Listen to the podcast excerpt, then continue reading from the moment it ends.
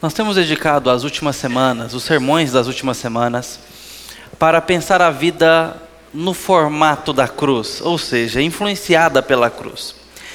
E para isso, nós temos ah, focado a nossa atenção bíblica em episódios da crucificação, mas não apenas a crucificação, mas também do ministério de Cristo, onde Jesus nos ensina sobre o reino, nos ensina sobre o discipulado, nos ensina sobre a vida daquele que é enviado por ele e vai após ele, aquele que assume o seu ministério na vida, ou seja, a igreja, nós que somos seus discípulos. E nós, ah, depois de termos visto sobre o discipulado de forma mais pausada, agora estamos vendo sobre essas últimas declarações de Cristo na ocasião da cruz. O que Jesus teria para dizer? O que ele disse? E do que ele disse, o que os evangelistas entenderam, inspirados pelo Espírito Santo, ser necessário para registro. É isso que nós temos nos evangelhos. A curadoria, não, eu não. Okay?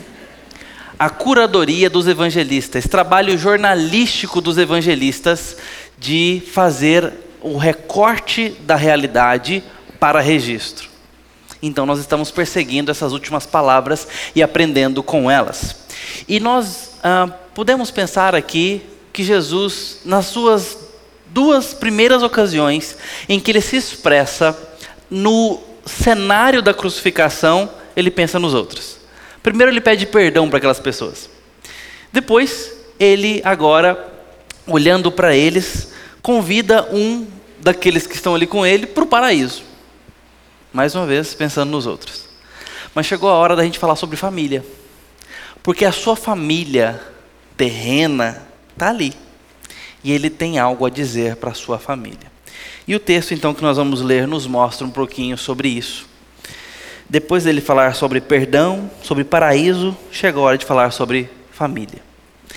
Capítulo 19, versículos 26 e 27, diz assim: Vendo Jesus, sua mãe, e junto com ela o discípulo amado, disse: Mulher, eis aí o teu filho. Depois disse ao discípulo: Eis aí a tua mãe. Desta hora em diante, o discípulo a tomou para casa. Essa é a palavra do Senhor. Vamos orar. Pai, nós estamos diante do teu evangelho, da tua sagrada e inspirada escritura. Pedimos a Deus que o Senhor fale conosco nesse tempo, que o Senhor nos instrua. E assim, ó Deus, edifica a tua igreja. Em nome de Jesus. Amém. Quero convidar os irmãos a revisar a história de Jesus no que tange a sua família. Vamos voltar então antes de Jesus chegar, no enredo em que ele estava chegando, a gravidez da Maria. Os irmãos sabem que não foi uma gravidez nada comum e nem um pouco simples. Já foi ali marcada por uma possibilidade iminente de escândalo e de vergonha, porque ela estava noiva do José.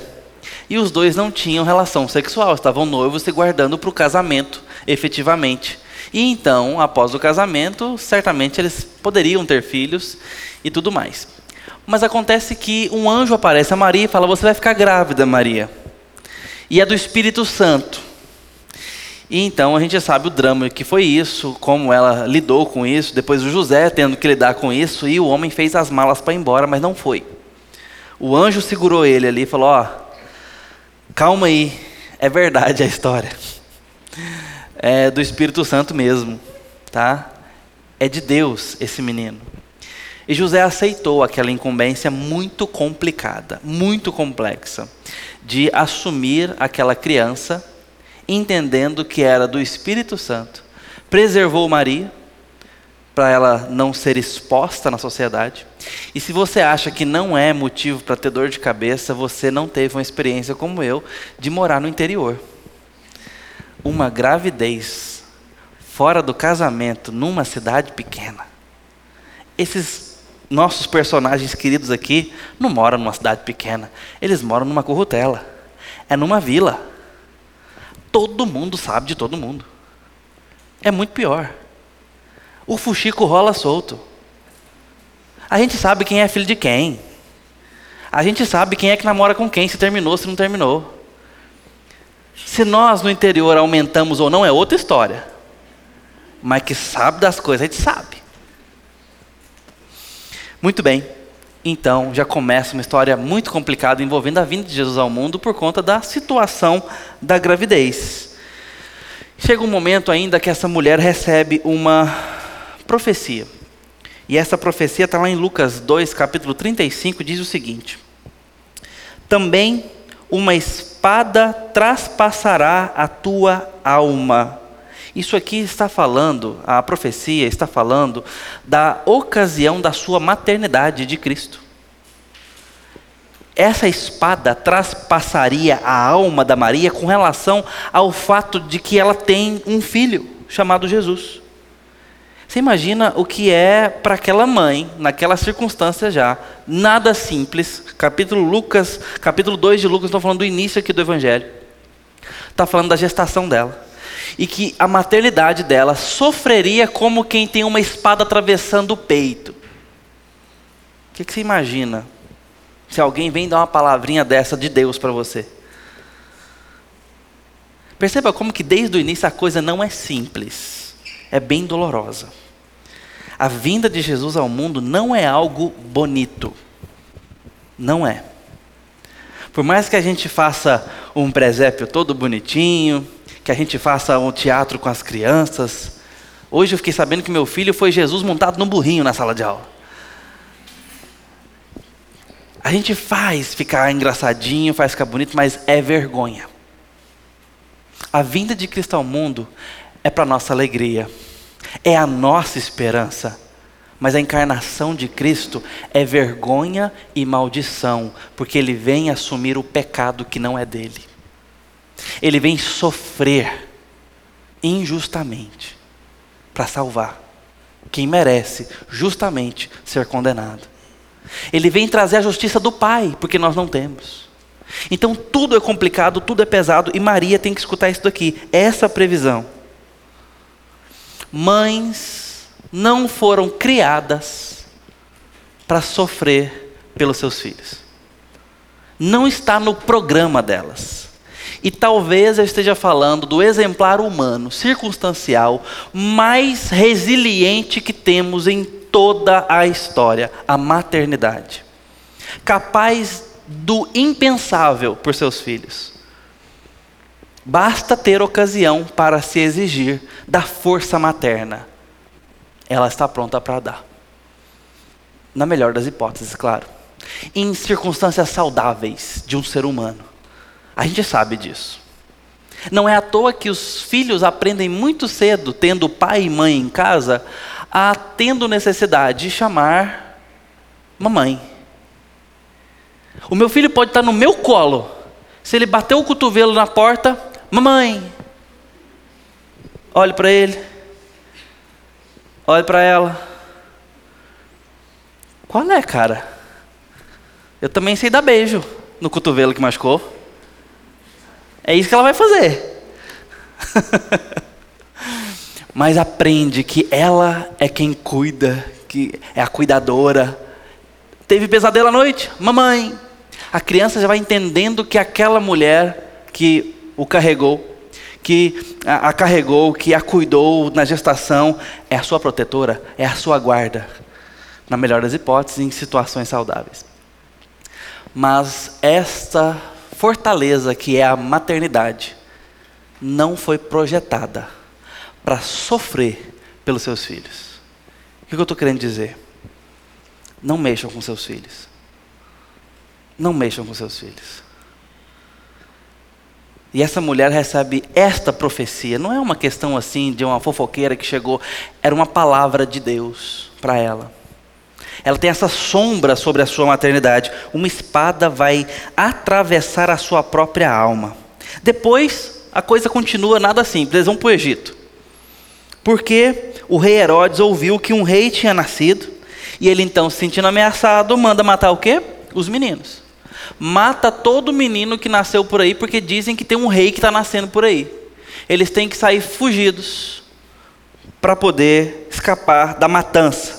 Então José pegou Maria, pegou Jesus e foram para o Egito. Você lê sobre isso mais em detalhes lá em Mateus capítulo 2.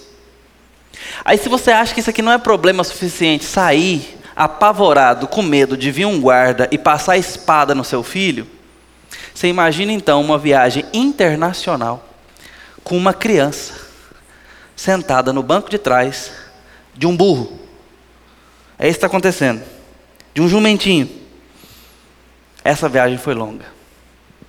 Certamente isso aqui não foi nada simples nem divertido. Imagina uma criança chorando por horas e horas e horas, e o pai apavorado, com medo de um guarda vir correndo atrás, com um arco na mão, com uma espada na mão, com uma corda amarrada na cintura para poder pegar o seu filho, amarrar vocês e matar o seu filho. Ou, de repente, quando o menino já tinha 12 anos. Gente, essa maternidade aqui é, é dura na queda, viu? O menino tem 12 anos e sumiu. Sumiu. Cadê o menino? Três dias para achar. Porque estava com a tia, estava com o primo, estavam andando em procissão. Beleza. Está solto, mas está no comboio na, da viagem de volta do templo. 36 horas depois e pensa: é, acho que está bom de procurar. Não acha Jesus. Eu sumi duas vezes. Uma eu tinha um ano e pouco. A gente estava, viajamos para casa da minha avó. Lá, Uruana, pertinho aqui de Goiânia, duas horas e meia de carro. Minha avó morava numa chacrinha na Baixada, ali tem um córrego chamado Leão. Nem sei se tem ainda hoje, era pequenininho. Lá no córrego Leão, não tinha asfalto. Quando a chuva descia, fazia valas grandes ali. Era mais ou menos onde terminava a cidade. A, a, rua dela ali, onde ficava a chacrinha da minha avó. A gente sempre passava as férias lá, quando era bem pequenininho, e a, na esquina, nas esquinas, faziam valas grandes. Eu tinha um ano e pouco. Bermudinhas pretas que minha mãe fazia em série para eu poder ir para casa da minha avó ficar na, na terra. Uma tarde dessa, eu sumi, desapareci. Eu estava dentro dessa vala, uma dessas valas, brincando, de boa, tranquilo, na minha. Mas a minha mãe passou algumas horas me procurando. Acho que não mais que duas, mas é suficiente. Duas horas do seu bebê desaparecido. Uma hora que seja.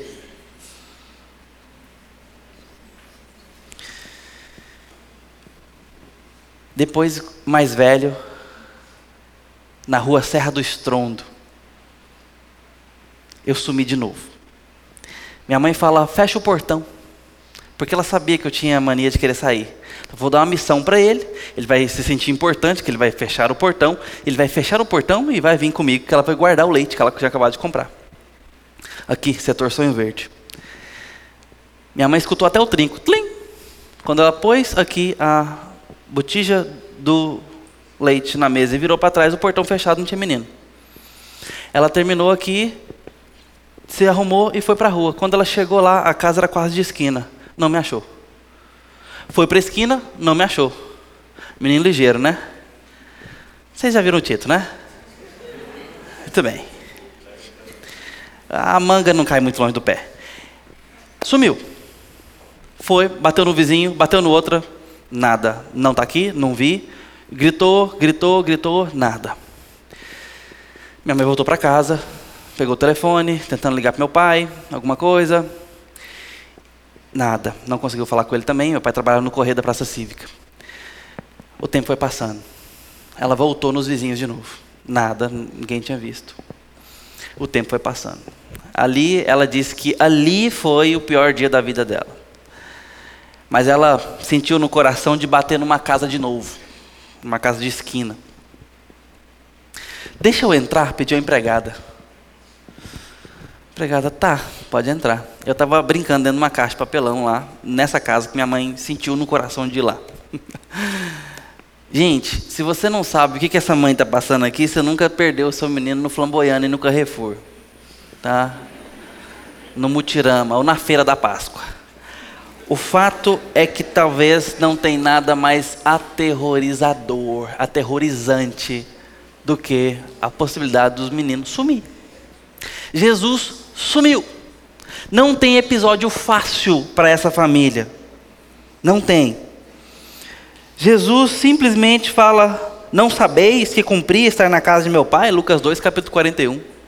Ah, bonito, Senhor Jesus. Bonito. Mas aqui é que eu quero chamar a atenção para vocês. Começa a rolar a primeira questão da nossa atenção: tensão no laço familiar.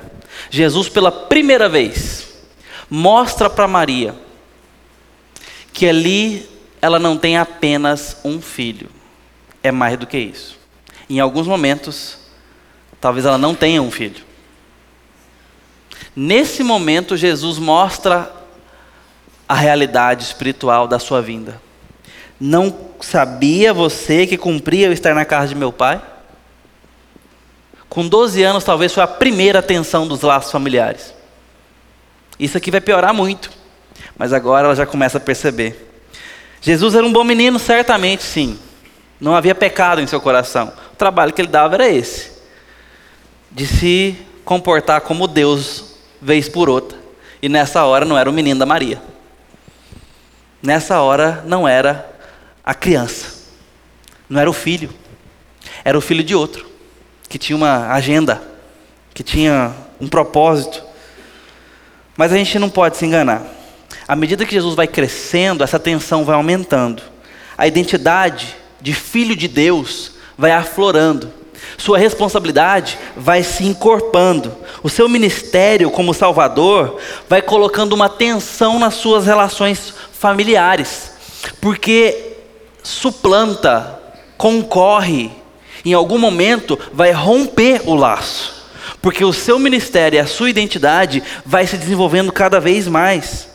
E nada disso pode ser comparado ao que a família passou quando Jesus começou o seu ministério público. Aqui nós estamos falando da infância e da adolescência, mas quando ele fica adulto, aos 30 anos de idade, Jesus então vai para o seu ministério público. E o seu ministério público é de tal forma que ele rompe com a sua cidade. Chegando a dizer, Lucas 4, 24: nenhum profeta é bem recebido na sua própria terra. Jesus é expulso da sua terra, porque ele se comporta de um jeito e fala de um jeito e algumas coisas que o povo não engole. Quem esse cara está pensando que ele é? Ô José, o seu filho aqui, vem com essa conversa para cima de nós. Conversa que conversa era essa? De que ele é rei, de que ele veio para ser o soberano dos reis da terra, de que ele veio para salvar, de que ele é o filho de Deus, de que ele é profeta, sacerdote e rei. Agora a coisa vai tomando forma. E aquilo que era apenas uma família, simples e comum, tem uma tensão muito grave. Porque talvez nós estejamos lidando com o Filho de Deus. E era exatamente isso que estava acontecendo. Depois tem um episódio muito peculiar. Maria tenta, entendendo isso, tenta dar uma forcinha para o ministério de Jesus. E o negócio aqui parece ficar no ápice da tensão. Lembra lá em João capítulo 2, quando eles estavam num casamento lá em Caná da Galiléia, e o vinho acabou do anfitrião. Então Maria sugeriu que Jesus fizesse alguma coisa para dar jeito ali. E a gente escuta Jesus dando uma reprimenda na mãe dele. Ele diz o seguinte: Mulher, que tenho eu contigo? Ainda não é chegada a minha hora. Eu não sei o que Jesus estava tentando dizer exatamente, mas eu sei que isso aqui não foram palavras das mais doces possíveis. Não estou falando que ele foi grosseiro, mas estou entendendo que isso daqui tem um quê de repreensão, de advertência. Como quem diz: não cruze essa linha. Mulher, que tenho eu contigo? Ainda não é chegada a minha hora. Em outras palavras, do meu ministério, entendo eu. Eu vejo Jesus falando isso. Eu sei o que eu estou fazendo. E foi para isso mesmo que eu vim. O fato é que Jesus termina ali servindo vinho para todo mundo, ali a festa realmente acontece assim, mas aqui você percebe que a identidade como filho de Deus tinha proeminência, tinha precedência sobre a sua identidade como filho de Maria, e isso vai ficando cada vez mais claro, cada vez mais evidente. Jesus vai argumentando sobre isso, mostrando que a sua identidade como filho de Deus era prioritária a qualquer outra identidade. carpinteiro, filho de José, filho de Maria, Galileu, Nazareno, qualquer outra coisa que nós possamos imaginar verdadeira sobre Jesus, vem depois do fato que ele é filho de Deus e que ele está em ministério.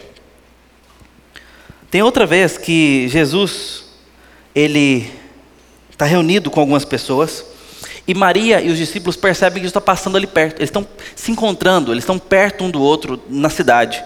E Jesus estava no seu ministério já, itinerante, já estava fora de casa. Mas ele estava passando por perto, eles estavam perto ali, é, um do outro. E aí, ah, numa cidade vizinha, alguém então enviou um mensageiro para Jesus dizendo: Tua mãe e teus irmãos estão lá fora e querem falar-te. E Jesus responde o seguinte: Quem é minha mãe e quem são meus irmãos? E estendendo a mão para os discípulos, disse: Eis a minha mãe e os meus irmãos. Porque qualquer que fizer a vontade do meu Pai Celeste, esse é meu irmão, irmã e mãe. Mateus 12, 46 a 50. Jesus estava redefinindo a sua família em termos espirituais. A tensão chegou no ápice dos laços familiares. Ele estava dizendo que família, mãe, pai, para ele, tem a ver com Deus. E todo aquele que crê em Deus e lhe obedece é irmão, mãe e irmã. Parece cruel isso, né? parece estranho. Mas Jesus estava falando sobre a verdade espiritual das coisas. A tensão entre ele e seus laços familiares vão aumentando. Cada vez mais. Até chegar na cruz, que nós vamos caminhando para lá. E nós chegamos no segundo grande momento de três dos seus laços familiares. Agora é o rompimento dos laços familiares, que até agora não rompeu, mas vai romper. Jesus então chega um momento que ele corta por completo as suas ligações. Até então ele tinha colocado um peso, uma tensão, uma vibração. Ele tinha esticado a corda o máximo que dava para distanciar uma coisa da outra. Ele estava ali argumentando e clareando a ideia do reino, da sua responsabilidade e da sua identidade.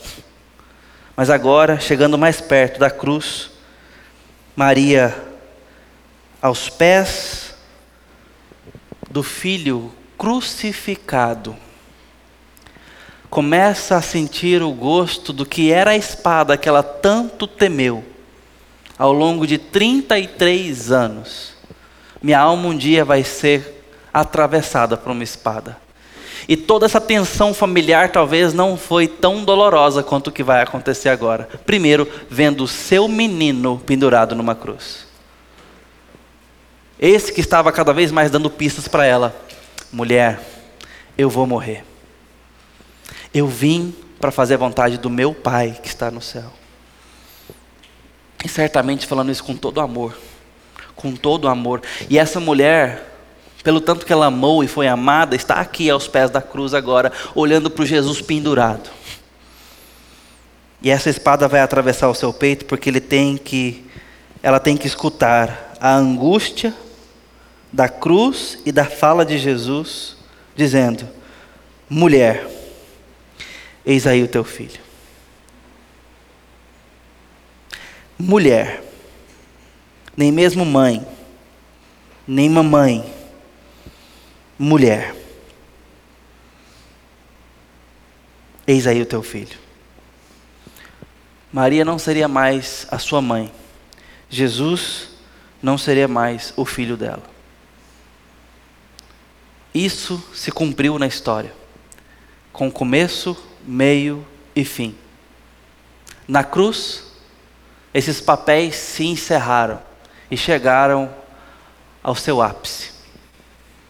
Mulher, eis aí o teu filho. Talvez até esse momento Maria pudesse ter se apegado à esperança de conhecendo o seu filho, cheio de poder, que também é filho de Deus, com divindade, com soberania, pudesse fazer alguma coisa.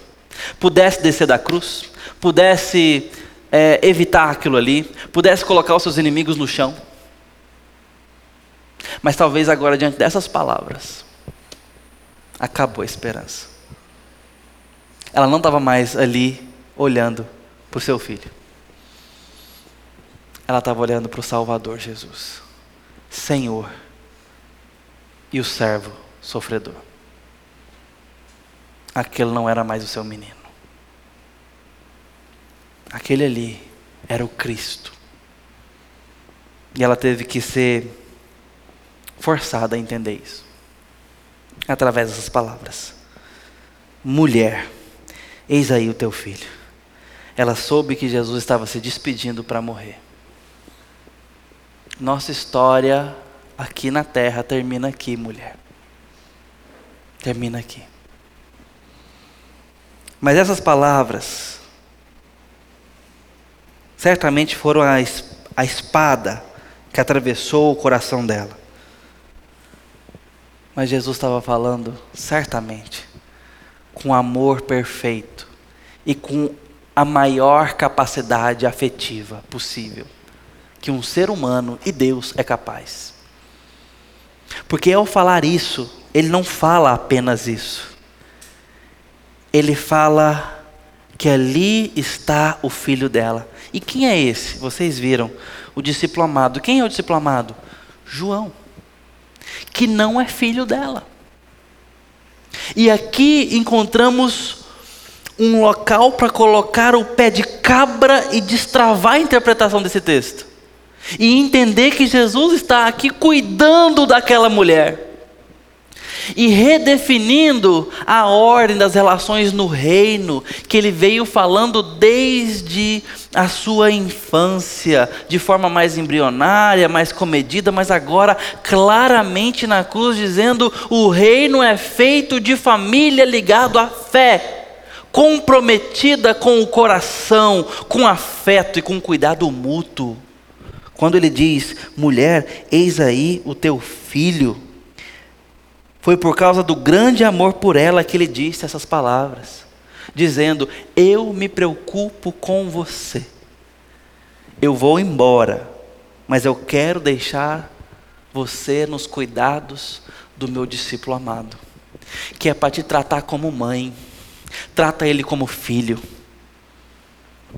ele encomenda um ao outro. Esse discípulo, que provavelmente é o próprio João, aqui identificado como o amado,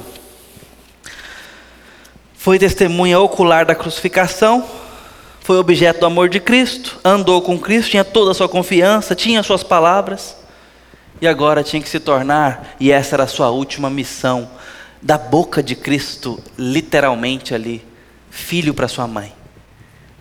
Essa é a próxima tarefa de João e deveria tratá-la como a sua própria mãe. E João aceitou a missão imediatamente, porque o versículo de número 27 disse assim: Dessa hora em diante, o discípulo a tomou para casa. Conduziu ela para sua casa, deixou ela na porta da sua casa, em segurança e em consolo. Era o que Jesus estava querendo que acontecesse. Por meio desse exemplo, nós aprendemos algumas coisas. E por fim, o que temos que aprender nesse texto? Que Jesus está nos ensinando a amar a nossa mãe. Pela crescente evolução do seu ministério, da sua identidade como filho de Deus, a sua tensão familiar foi aumentando até romper. E quando rompe, ele nos ensina a amar. Ele nos ensina a cuidar de quem temos mais perto. Ele nos ensina a dedicar cuidado com as pessoas que temos para cuidar. Porque no momento em que ele não pôde cuidar mais presencialmente, podendo falar qualquer coisa, ele encomendou cuidado sobre a sua mãe, que agora deixaria de ser a sua mãe. A gente vive numa cultura que acredita que laços familiares são perecíveis. A gente crê que por qualquer motivo eles podem ser cortados. Mas eu quero ler uma citação do Robertson McQuilkin. Ele diz o seguinte: Eu assisti a um seminário no qual uma especialista nos disse que havia dois motivos pelos quais pessoas mantêm um membro da família em casa em vez de colocar numa casa de repouso. Dois motivos: necessidade econômica ou sentimento de culpa. Os irmãos estão entendendo? Por que, que mantém em casa e não coloca no asilo? Necessidade financeira, não tem dinheiro para pagar. Ou culpa. Mais tarde, eu falei reservadamente com ela, tentando extrair algum outro possível motivo para manter alguém em casa. Porém, ela insistiu que a pesquisa categórica, abrangente e séria, ênfase minha aqui, eram apenas esses dois únicos motivos. Finalmente eu perguntei: e o amor? Não é uma das razões? E ela disse: Ah, nós colocamos isso debaixo da culpa. Isso basta para o amor. É onde que dá para encaixar. Mas as duas razões são essas. A gente vive numa sociedade que desvaloriza os idosos, que não valoriza quem não produz, quem é lento, quem nos dá trabalho. E nós olhamos com esses olhos para as pessoas mais velhas, olhamos com esses olhos para as pessoas da nossa família. Somos propensos ao descarte, por razões que podem ser diferentes dessas. Jesus está nos ensinando a fazer o oposto. o oposto. Ele nos ensina a amar os nossos irmãos, a cuidar de nossas crianças e a honrar os nossos pais. Está ensinando isso desde Êxodo capítulo 20. A cuidar da nossa família com prioridade. A tratar os filhos como que projetos de educação, onde a educação da palavra é prioridade. Eu tenho repetido isso. Eu tenho visto pais priorizando escolas, currículos, professores, atividades que fazem com que seus filhos sejam grandes esportistas, bons de cultura, bons de línguas estrangeiras, preparados para o mercado financeiro e para o vestibular e vazios de missionalidade. Vazios de missionalidade. Empurrando para as igrejas dar um jeito de educar os filhos na fé. Esse não é um projeto da igreja. A igreja auxilia. A igreja está em missão, capacitando famílias para ser educadoras de seus filhos, evangelizadoras de seus filhos. Pessoas que entendem que os filhos são projetos missionários. Em prioridade. Primeiro amar a Jesus, depois falar inglês. Primeiro amar Jesus. Depois está bem inserido socialmente. Primeiro, Cristo. Primeiro, entender a família da fé. Primeiro, minimamente protegido nesse sentido. Andando pelo caminho, ao deitar, ao levantar, a palavra, a palavra, a palavra, joelho no chão, a palavra, a palavra, a palavra, mais joelho no chão, a palavra, a palavra, a palavra. É isso que a Bíblia te ensina. E qualquer coisa diferente disso, em outra proporção, nós estamos errando. E erro tem preço. Erro tem preço.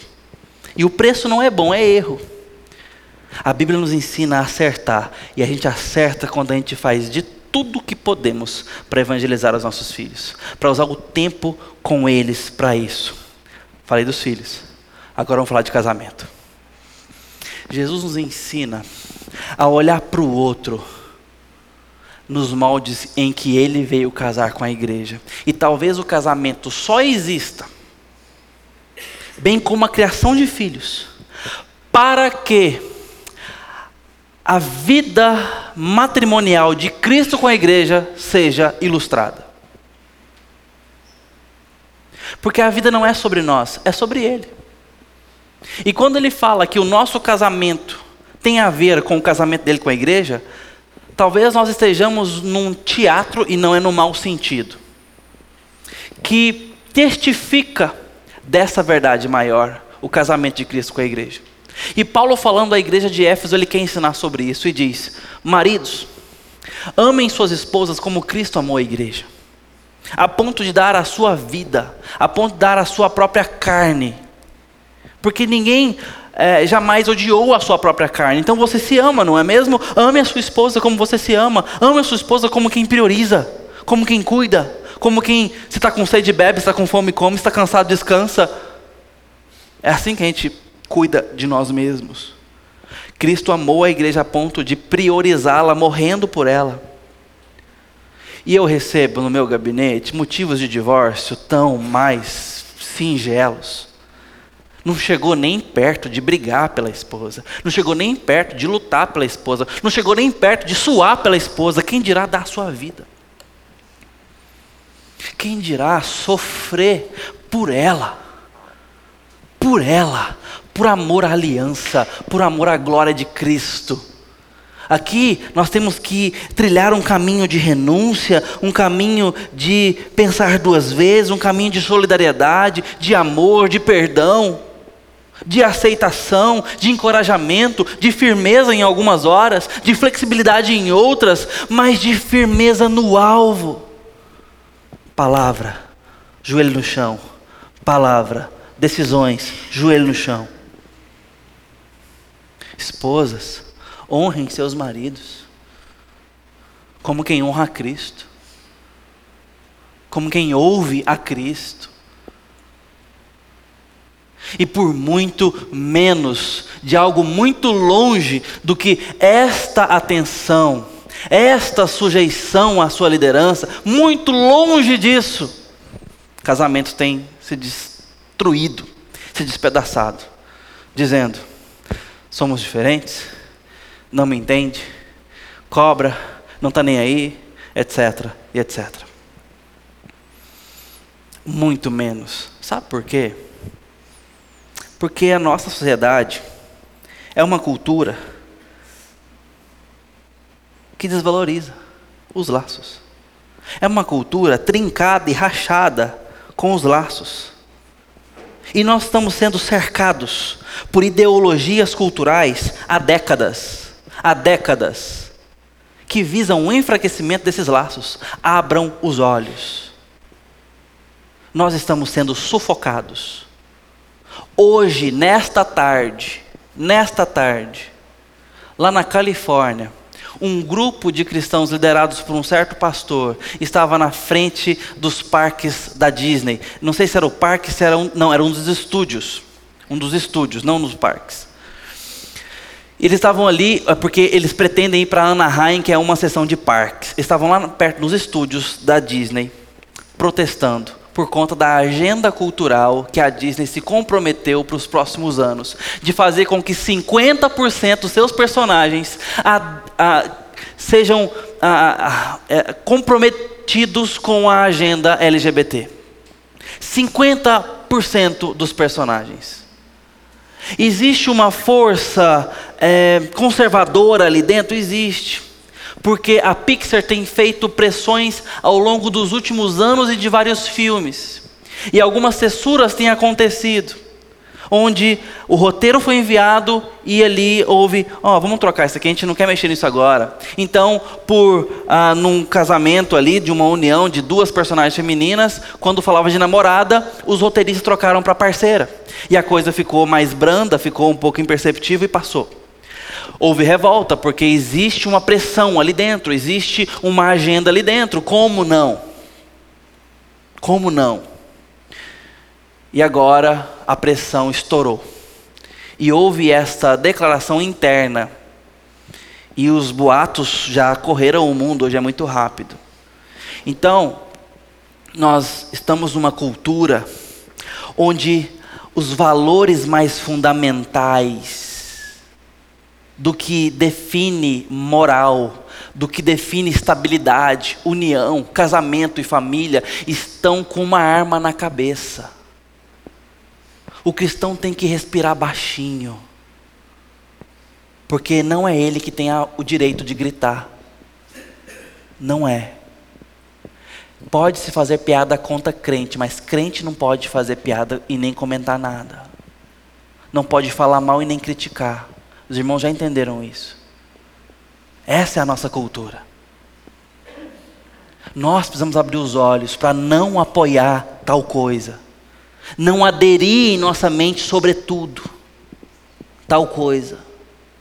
E quando é que isso já tomou o nosso coração? Quando o seu laço familiar é frágil. Quando por motivo muito pequeno você está disposto a quebrar sua aliança com seu marido e com a sua esposa. Quando com muita pressa e nenhum sangramento você diz: Não aguento mais. Chega.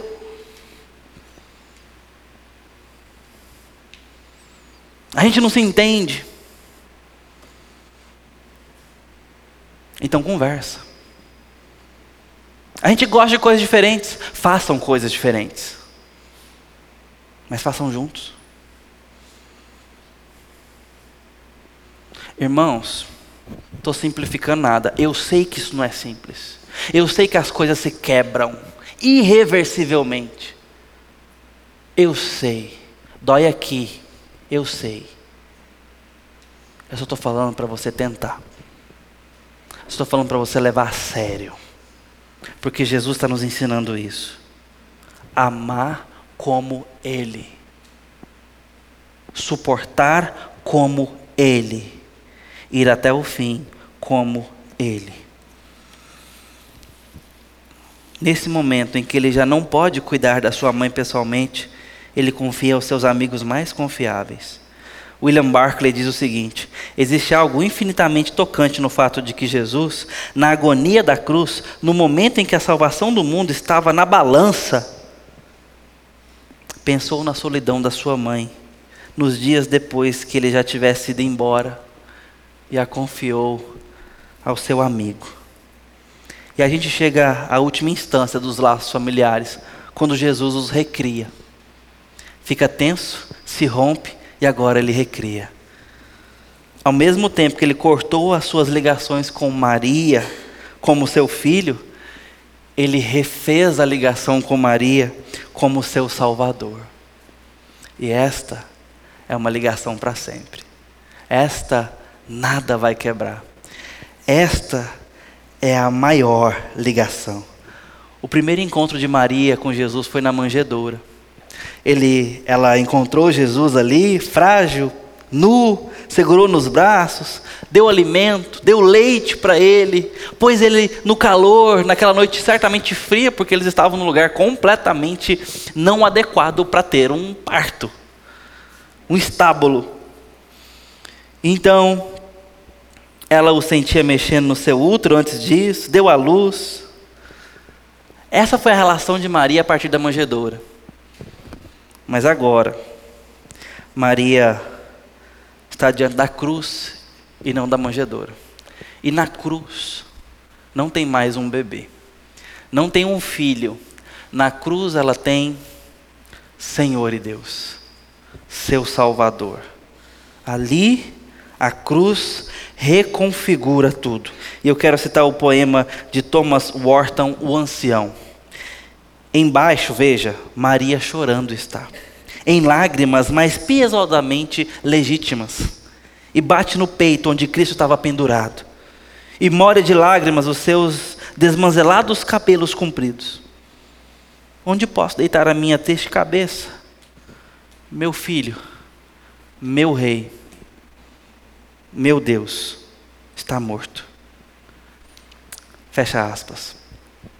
Esse último verso do poema mostra a progressão da relação de Maria e Jesus. Na manjedoura, meu filho. Na cruz, meu rei, meu Deus. Essa é a relação desses dois. E Jesus está nos ensinando que na cruz, nossa relação com o Pai é definida e a nossa relação é reconfigurada. De fato, somos, somos família. Devemos honrar os nossos e amar os outros. É assim que funciona. Ele está fazendo uma grande família, na verdade, e toda ela deve ser vivida com fé e com apego. O que, que isso tem a ver comigo e com você? Eu quero dizer, se Maria precisou encontrar com Jesus na cruz, então você precisa encontrá-lo lá também. Se Maria precisou ficar ao lado da cruz como uma pecadora, então eu e você também precisamos ficar diante da cruz como pecadores. Se Maria precisou que Jesus morresse pelos pecados dela, quanto eu e você não precisaríamos. Precisamos que Jesus morra pelo nosso pecado. Se Maria precisou confiar em Jesus para a salvação dela, então eu e você precisamos confiar em Jesus para a nossa salvação. E uma vez que nós encontremos o Jesus da cruz, desse modo, algo maravilhoso acontece, porque a nossa vida se torna ligada à vida do Deus Criador, o Deus vivo, e somos adotados como filhos, legítimos agora pertencentes à família do reino. Isso é espiritual, real e histórico, mas para a eternidade, mas é para agora. Você se torna um membro da família de Deus. Foi isso que aconteceu com Maria. Depois que Cristo morreu e ressuscitou e foi levado aos céus, os primeiros cristãos, eles se reuniram ali perto do Monte das Oliveiras, e a Bíblia menciona o seguinte: Todos estes perseveravam unânimes na oração com as mulheres, com Maria, mãe de Jesus, e com os irmãos dele. Atos 1,14. Esse detalhe, chamando a atenção para os irmãos, não está falando de laço familiar, está falando da família da fé. Que a partir da obra de Cristo, aqueles que creem estão andando em família na história. Isso é a igreja, que nos faz valorizar os nossos filhos, cônjuges, familiares e a família da fé. É assim que a gente anda. Esse é o nosso compromisso como discípulos de Cristo. Essa é a vida cruciforme. A cruz nos fala sobre família. A cruz nos ensina a pensar assim a vida. Maria estava ali em Atos com a sua nova família. A família dela só aumentou. Ela está com seus irmãos e irmãs em Cristo, louvando a Deus pela salvação que compartilham em Jesus Embora os antigos laços familiares tenham sido cortados, Jesus os restabeleceu com uma família maior. E você pode pertencer a essa família hoje. Se você crê em Jesus, entregar o seu coração para Ele. Se você estiver debaixo da obra dele, se encontrar em Jesus, a cruz dele e uma cruz para você, para você morrer para Ele, para que Ele viva em você. Experiência da fé.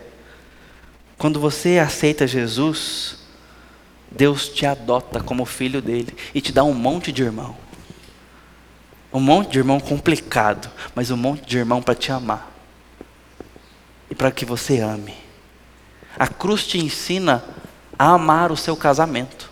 A cruz te ensina a amar os seus filhos e a ter compromisso com eles. A cruz te ensina a amar os seus irmãos da família.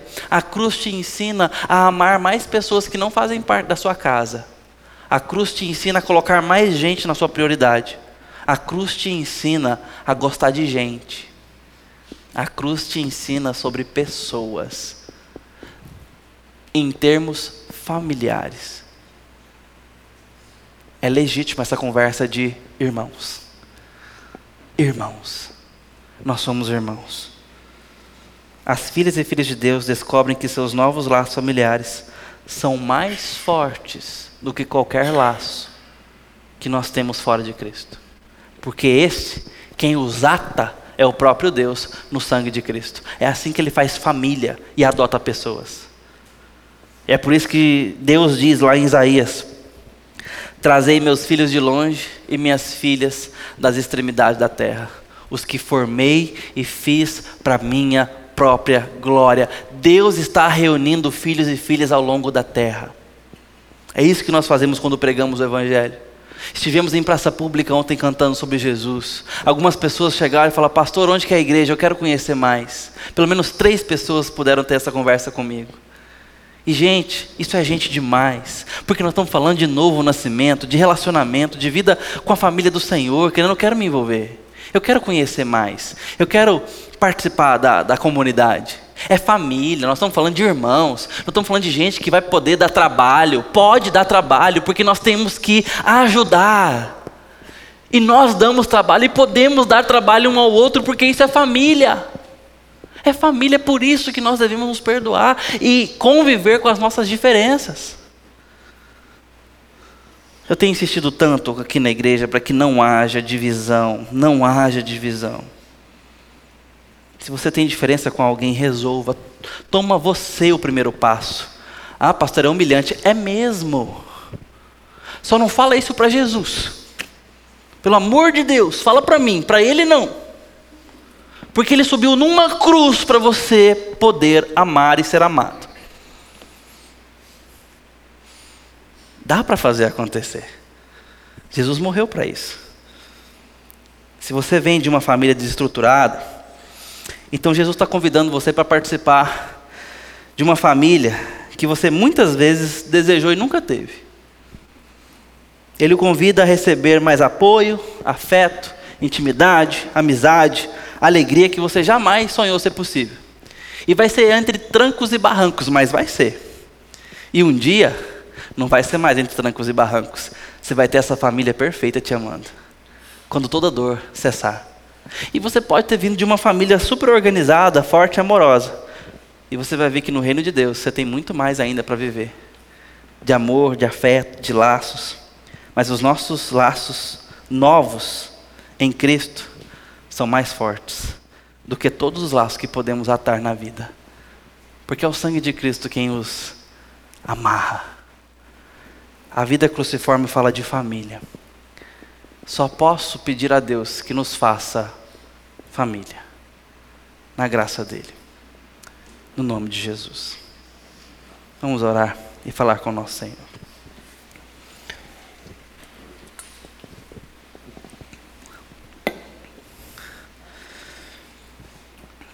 Ó Deus, em nome de Jesus, pedimos a tua misericórdia e a tua graça. Te pedimos, ó Deus, que o Senhor nos dê família, nos faça família. Te peço, ó Deus, pelos casamentos fragilizados, pelos filhos mal criados. Te peço, ó Deus, que o Senhor dê sabedoria a nós como pais, amor e fé, consagração, prioridade no lugar certo e a tua Bíblia abundantemente, ó Deus, em nós e neles. Te pedimos, ó Deus, pelos nossos lares. Te pedimos que nós aprendamos a amar como Jesus amou. Te pedimos pela nossa família da fé, que o Senhor nos ajude a entender a igreja como o privilégio que ela é, a bênção espiritual que ela é. Ajude, ó Deus, a nós a nos amarmos a nos aceitarmos. Ajude irmãos e irmãs a se perdoarem, a lidarem com suas diferenças e a caminharem juntos se apoiando. Ó Deus, nos faça família. Em nome de Jesus. Amém.